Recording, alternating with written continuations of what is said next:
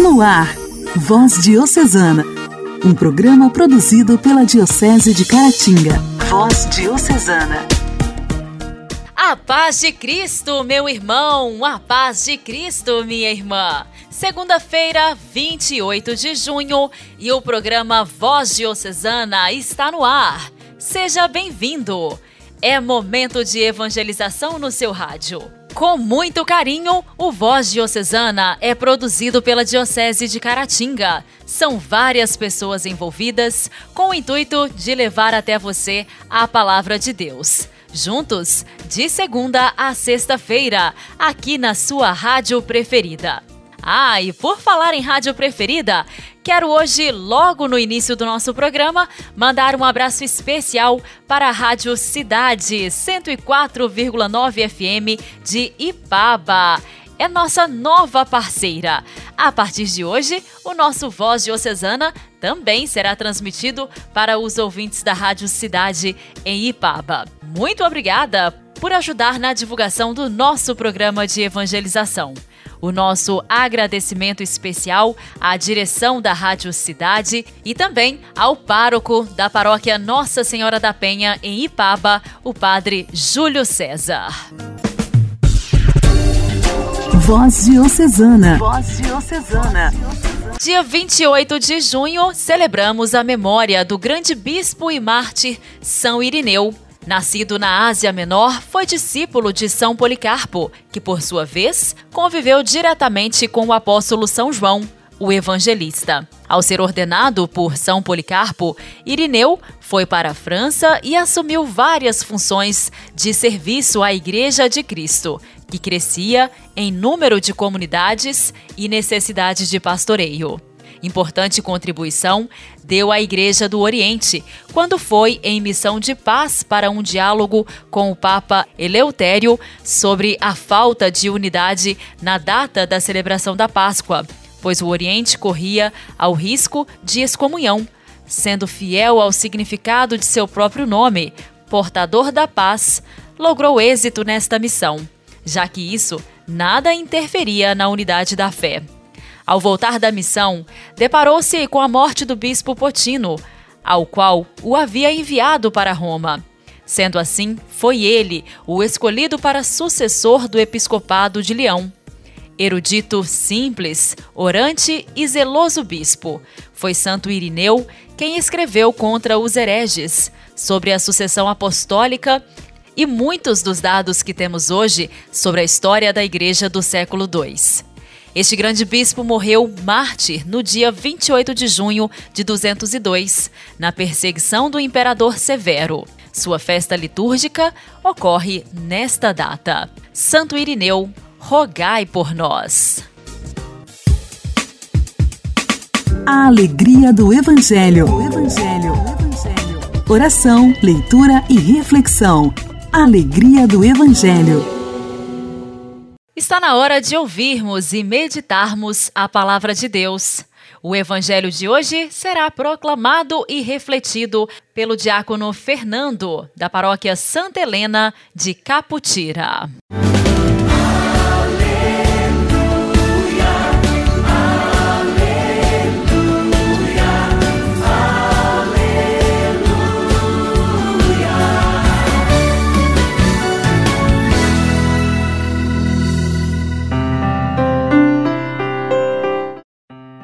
O Senhor esteja convosco, Ele está no meio de nós. Proclamação do Evangelho de Jesus Cristo segundo Mateus. Glória a vós, Senhor. Naquele tempo, vendo uma multidão ao seu redor, Jesus mandou passar para outra margem do lago. Então, o mestre da lei aproximou-se e disse: Mestre, eu te seguirei aonde quer que tu vás. Jesus lhe respondeu: as raposas têm suas tocas e as aves dos céus têm seus ninhos, mas o filho do homem não tem onde reclinar a cabeça. Um outro dos discípulos disse a Jesus: Senhor, permite-me que eu vá sepultar o meu pai. Mas Jesus lhe respondeu: Segue-me, deixa que os mortos sepultem os seus mortos. Palavra da salvação. Glória a vós, Senhor. Meu querido irmão, minha querida irmã, que acompanha conosco o programa Voz Diocesana, o Evangelho do dia de hoje nos mostra que nós precisamos ter a necessidade do despojamento para seguir Jesus. E o seguimento de Jesus exige uma disponibilidade e uma sintonia com Deus, o qual interage conosco quando nos dispomos a fazer a sua vontade. É preciso, meu querido irmão, minha querida irmã, que estejamos dispostos a viver os ensinamentos, a praticá-los, a segui-los, como nos mostra este evangelho de hoje, no qual uma multidão fica em torno de Jesus. Nem todos querem o discipulado. Alguns estão ali por interesses pessoais, para obter benefícios próprios. Jesus sabe disso. Ele sabe que ainda hoje muitos dos que se dizem cristãos se aproximam dele, ou seja, da igreja, da religião, não porque querem se tornar discípulos seus na radicalidade do discipulado, mas porque querem solucionar problemas pessoais, seja de saúde, de prosperidades, de carências, afetividades e outras coisas. E diante da multidão, ele vai para outra margem. Ir para outra margem é sinal de se lançar à missão. Foi um teste para ver se a multidão iria segui-lo até a outra margem. Quem fosse daria uma primeira prova da disponibilidade de segui-lo. Jesus nos convoca para o seguimento, apresentando-nos as outras margens. Os que o acompanham dão sinal de ser verdadeiros discípulos, mas mesmo assim não é o suficiente para provar a autenticidade do desejo de segui-lo. O mestre da lei disse a Jesus que o seguiria onde quer que ele fosse. Esse homem não sabia o que estava fazendo, ou seja, o que estava dizendo. Ele tinha vontade de seguir Jesus, mas desconhecia os verdadeiros desafios do seguimento a Jesus. Meu querido irmão e minha querida irmã, que nós sejamos verdadeiros seguidores de Cristo, a fim de ajudá-lo no projeto do reino de Deus, que cada um de nós nos sintamos como verdadeiros discípulos capazes de acompanhar Jesus até a outra margem e também de anunciar a sua palavra por meio dos teus ensinamentos, como também por meio das ações concretas. Que assim Deus nos abençoe e nos fortaleça.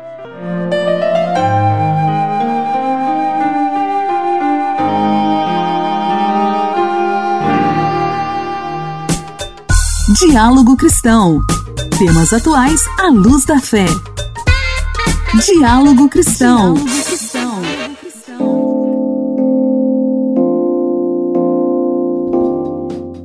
Uma ingestão rica em alimentos de origem vegetal, como frutas, legumes, verduras, cereais integrais, feijões e outras leguminosas, e pobre em alimentos ultraprocessados, como aqueles prontos para o consumo ou prontos para aquecer, e bebidas açucaradas, podem prevenir novos casos de câncer. No quadro Diálogo Cristão de hoje, para nos deixar mais informados sobre esse tema tão importante, Luciana Grutti, nutricionista da área técnica de alimentação, nutrição, atividade física e câncer do Instituto Nacional de Câncer, vai falar para a gente sobre a importância da alimentação na prevenção do câncer. Além de tornar a refeição mais atrativa, colocar mais cores no nosso prato significa consumir uma maior variedade de nutrientes. Ou seja, quanto mais cores, mais tipos diferentes de nutrientes vão estar no nosso prato, né? A gente vai estar consumindo. É, por exemplo, os alimentos de cor alaranjada, como o mamão, a laranja, a cenoura, o caju, são fontes de beta-caroteno e vitamina C. Já os alimentos de coloração verde escura, como brócolis, couve, espinafre, são alimentos fontes de ferro, cálcio e ácido fólico. Por outro lado, os alimentos vermelhos como tomate, morango, goiaba, são fontes riquíssimas de licopeno. O licopeno ele é um, importante, um potente antioxidante. Uma alimentação colorida, né, rica em alimentos de origem vegetal, além de fornecer diversos nutrientes que são importantes para o fortalecimento da imunidade, também é fonte de fibra dietética. Esse padrão alimentar caracteriza uma alimentação saudável, ajuda no controle do peso corporal, protege nosso organismo contra excesso de peso e, consequentemente, protege contra os cânceres relacionados à obesidade, como câncer de mama, de intestino, próstata, estômago.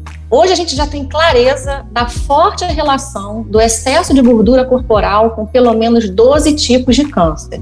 E o que eu gosto sempre de destacar é que esses cânceres são os mais prevalentes na nossa população. Ou seja, é, a alimentação, a má alimentação, a obesidade está fortemente relacionada com o desenvolvimento de câncer. A alimentação saudável ela diminui não só o risco da obesidade né, e do câncer, como também de outras doenças crônicas, que são altamente prevalentes na nossa população, como, por exemplo, o diabetes, a doença cardiovascular, hipertensão. É, e a boa notícia, a gente precisa acabar com esse mito de que para se alimentar bem é preciso consumir alimentos caros. Isso é um mito. A alimentação saudável, ela não é cara. A alimentação do brasileiro, por exemplo, é um excelente exemplo de alimentação saudável. Se a gente pensar no prato da, da comida brasileira, no nosso prato ali do dia a dia, o que, que a gente vê? Arroz, feijão, salada, legumes, alguma fonte de proteína, como por exemplo carne, frango, ovo. Agora, existem algumas formas, né, algumas dicas para a gente tornar essa ação de menor, com menor custo, mais acessível como, por exemplo, optar por alimentos que estão na safra. É, os alimentos da safra vão ser sempre os alimentos com o melhor preço. Né? Todo mundo deve ter percebido que comprar um morango, por exemplo, fora de época, é muito mais caro do que comprar um morango numa, né, num período de, de frio, né? que é a safra do morango, é o período de safra do morango. É, valorizar os alimentos da nossa região, por exemplo, é, a mora e o açaí são alimentos com coloração semelhante, né? São, são alimentos do grupo dos alimentos de coloração rocheada. Ou seja, esses alimentos são fontes de nutrientes semelhantes. A diferença é que o açaí é um alimento tipicamente brasileiro e por isso tem um valor muito mais acessível para o nosso bolso. Uma outra forma de reduzir o custo da alimentação é preparar as refeições em casa e resgatar aquele velho hábito, né, de levar a marmita para o trabalho, para a faculdade, para a escola. É, e mudar os hábitos alimentares é um processo que envolve mudança de comportamento e principalmente fazer melhores escolhas, escolher alimentos mais saudáveis. É, para começar, acho que o mais importante é deixar de lado os alimentos ultraprocessados. O consumo desses alimentos é fortemente associado ao excesso de gordura corporal e frequentemente fornece pouco ou nenhum nutriente saudável. Esses alimentos, eles são ricos em açúcares, em gorduras de má qualidade, em sódio, em calorias e num monte de substâncias artificiais que são adicionadas a esses alimentos para dar cor, para dar sabor e principalmente para aumentar o tempo de validade desses produtos. E quais são esses alimentos? Né? O que são os alimentos processados? São aqueles alimentos que são vendidos prontos para consumo, aqueles alimentos que basta a gente abrir o pacote, desembalar, aquecer e consumir.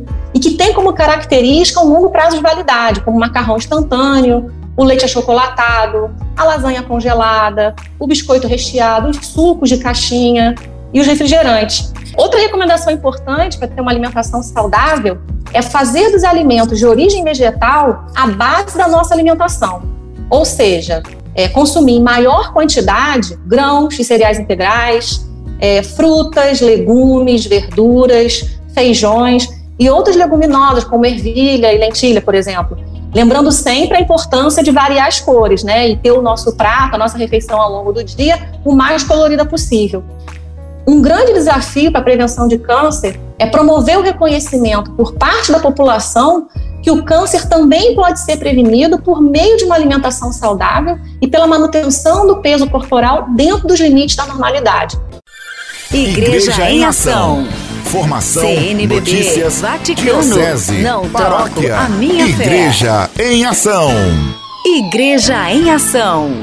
Durante esta semana, no Igreja em Ação, vamos recordar e resgatar a história da Pastoral da Juventude Nacional, PJ. A história da Pastoral da Juventude começa pelos anos 70 ou até com a ação católica especializada, Jaque, Jeque, Joque, Juque, nos anos 60. Não podemos negar que aprendemos muito da ação católica, da teologia da libertação, da pedagogia do oprimido. No final da década de 70 e no início dos anos 80, a igreja vivia um período de grandes expectativas, pois Medellín e Puebla trouxeram novos ares para a ação pastoral, com a opção concreta pelos pobres e pelos jovens. Essa opção possibilitou ampliar o trabalho que vinha sendo desenvolvido com a Juventude em Movimento para a construção de uma proposta mais orgânica. As dioceses passaram então a organizar a evangelização dos jovens em pequenos grupos, entre 12 a 25 jovens. E para melhor acompanhar a organização e formação desses jovens, iniciou-se a articulação de encontros nacionais com o propósito de melhorar a comunicação proporcionar o intercâmbio e a sistematização de experiências. Durante esta semana estaremos recebendo aqui no Igreja em Ação alguns membros da coordenação diocesana da Pastoral da Juventude. Hoje quem vai explicar um pouco para gente sobre a Pastoral da Juventude é Sebastião Antônio, da Paróquia São Manuel de Mutum. E aí galera, muito prazer, eu me chamo Sebastião Antônio e estou aqui hoje para falar um pouquinho da história da Pastoral da Juventude. A Pastoral da Juventude no seu todo, ela foi valorizando e incluindo em sua caminhada novas experiências de trabalho com a juventude a partir do seu meio específico, a juventude rural, a juventude estudantil, juventude universitária e a juventude dos meios populares, e que foi exigindo uma nova forma de se articular e de se organizar. Os encontros e assembleias tornaram-se momentos ricos de refletir sobre o acompanhamento dos jovens para a vida em grupo. Aí, a Pastoral da Juventude iniciava seus famosos seminários para assessores que serviram como laboratório e espaços de reflexões importantes, como o processo de formação na fé, a metodologia de trabalho com jovens, o mundo do trabalho, a cultura, as políticas públicas de juventude, o planejamento da ação pastoral, a missão e tantas outras discussões.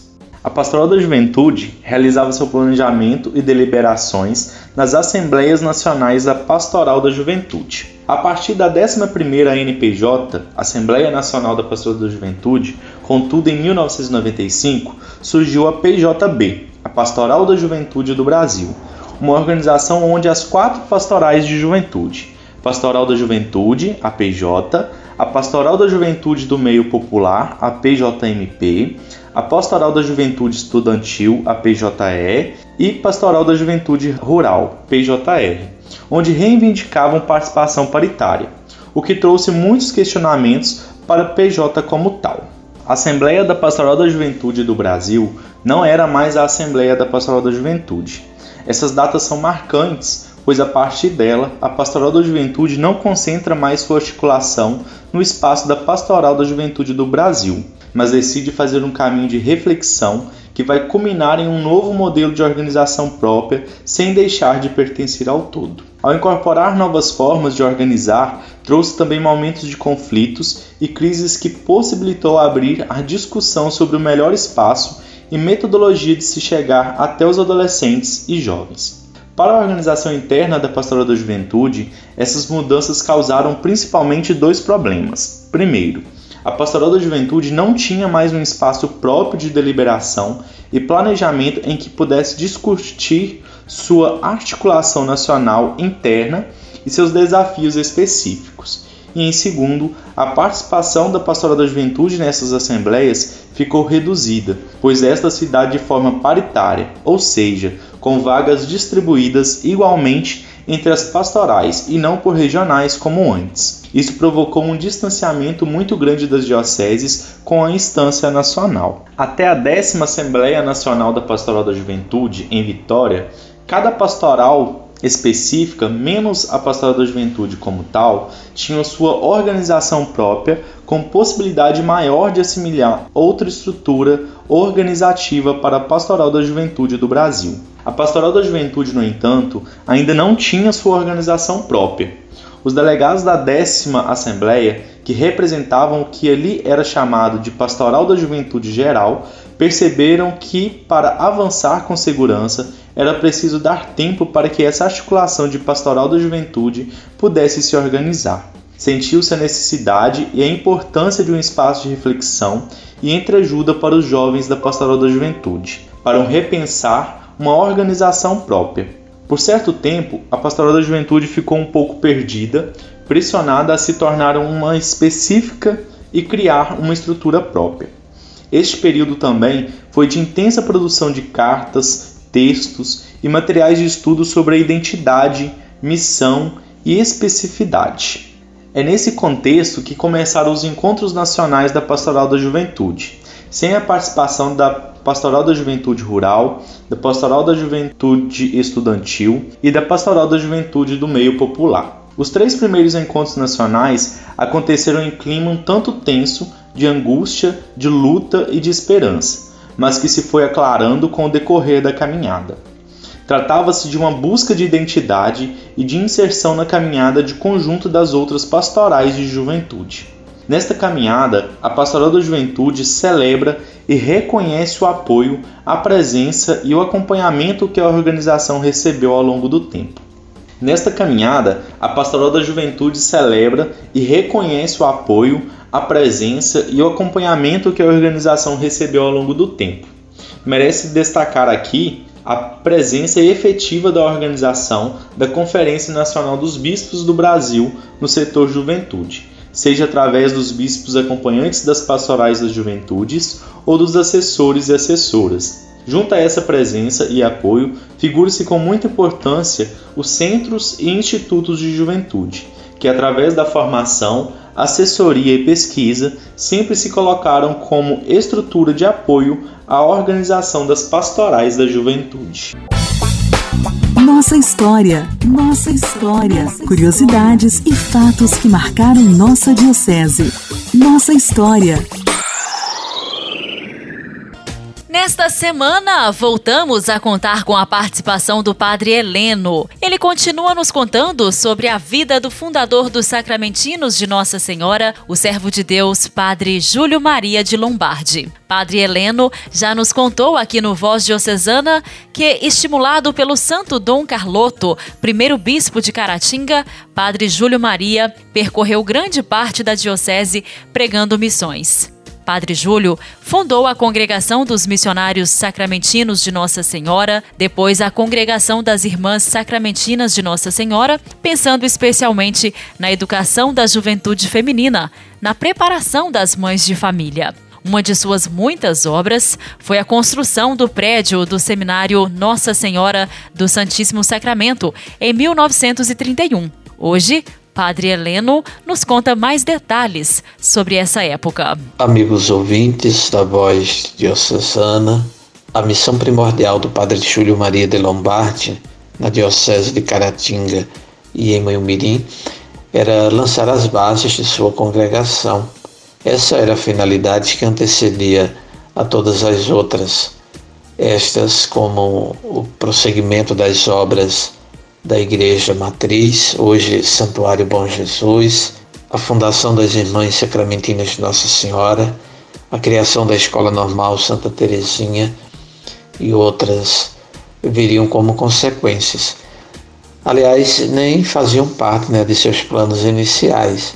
Então, só em 1931 é que o Padre Júlio Maria iria ter melhores condições para a concretização do grande projeto a que viera então, além da fundação já feita, a construção do prédio de seu sonhado seminário. Então, certo dia, o padre Júlio teve uma agradável surpresa. Né? Seus amigos tinham preparado a festa do tijolo para o dia 21 de abril, domingo, após a missa das nove horas, ao lado dos alicerces já abertos, né? colocaram uma mesa e uma cadeira e foram chamá-lo. E ao chegar e ser informado do que se tratava, ele dirigiu então as seguintes palavras: Meus amigos, vamos benzer o primeiro tijolo para o seminário Nossa Senhora do Santíssimo Sacramento. Então, o ano de 1931 foi um período de muita coisa gratificante na vida do padre Júlio Maria. Né? O início da construção do seminário, ele sentia-se feliz por ver que também os ânimos haviam serenado, né? que havia uma atmosfera de tranquilidade que envolvia todo o município, desaparecera aquela tensão entre igreja e maçonaria, entre vigário e governo municipal. Também, em 1931, ele teria uma agradável surpresa com a visita do seu irmão, padre Aquiles. Já havia uns 20 anos né, que eles haviam se separado, o padre Júlio Maria, é, que viera para o Brasil como missionário, e o seu irmão, padre Aquiles, enviado como missionário à China. Então, Padre Aquiles ele passou três meses em Manhumirim, participando né, da mesma vida em que o Padre Júlio Maria, os primeiros jovens que chegaram ao seminário. Com isso, foi conhecendo a obra né, e os trabalhos apostólicos do Padre Júlio Maria. Então, sem dúvida, foram três meses de uma feliz convivência para ambos. E para finalizar o ano de 31, a alegria de alguns jovens que ingressaram no noviciado e outros que fizeram a sua primeira profissão religiosa.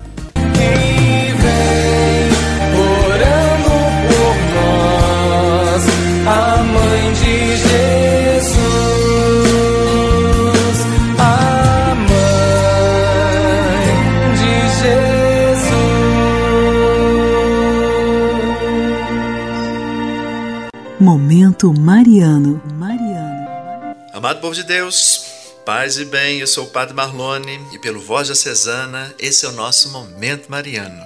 Em duas passagens do seu Evangelho, Lucas fala que Maria guardava vários acontecimentos e lembranças em seu coração. E foi a partir dessas duas referências que nasceu a devoção ao Imaculado Coração de Maria. A devoção ao Imaculado Coração surgiu durante a Idade Média, quando o simbolismo religioso e o fervor espiritual estavam no auge. São Bernardino de Siena, algumas vezes chamado de Doutor do Coração de Maria, refletiu que no coração de Maria podemos ver sete fornalhas com sete chamas representando sete atos de amor que são mostrados nas sete espadas de Maria no Evangelho. Essa devoção continuou granjeando adeptos ao longo dos séculos, até que finalmente, no ano de 1944, a festa do Imaculado Coração passou a fazer parte do calendário universal da Igreja Católica. E é exatamente nesse mês que nós celebramos o Sagrado Coração, o Imaculado Coração de Maria, né, no dia 5 de junho.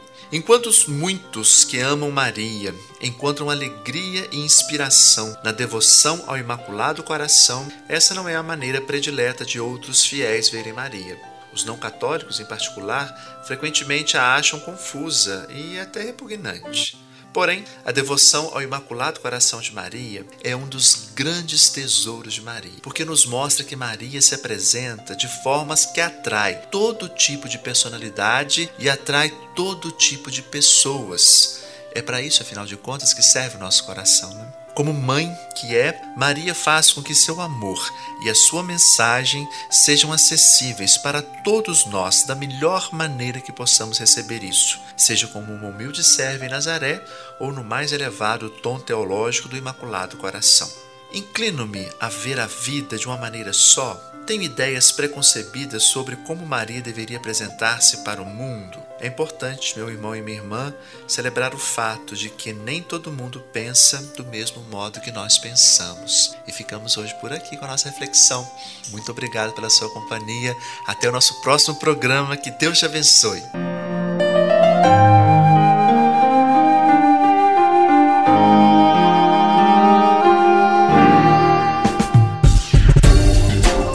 Voz Diocesana. Voz Diocesana um programa produzido pela Diocese de Caratinga.